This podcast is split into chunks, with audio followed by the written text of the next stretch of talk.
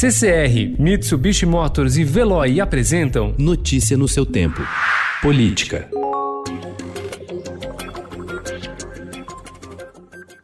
A Procuradoria-Geral Eleitoral encaminhou ontem ao Tribunal Superior Eleitoral parecer favorável ao compartilhamento de provas do inquérito das fake news em tramitação no Supremo Tribunal Federal com ações que buscam a cassação da chapa presidencial de Jair Bolsonaro e Hamilton Mourão. O pedido foi feito pela coligação do PT. A Procuradoria, no entanto, foi contra o pedido para que os conteúdos da CPMI e das fake news no Congresso fossem emprestados às ações judiciais de investigação eleitoral. No documento, a PGE afirma que as investigações da comissão parlamentar ainda estão em estágio inicial.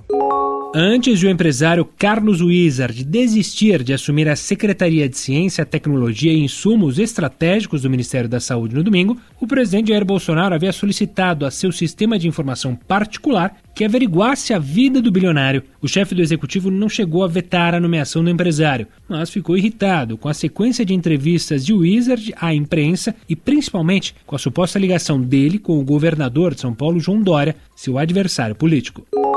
Donos das maiores bancadas na Câmara dos Deputados, PT e PSL, vão receber as verbas mais altas do fundo eleitoral para custear as campanhas de candidatos a prefeitos e vereadores esse ano. Segundo divisão anunciada anteontem pelo Tribunal Superior Eleitoral, o PT terá à sua disposição 200,9 milhões de reais, enquanto o PSL ficará com 193,7 milhões de reais.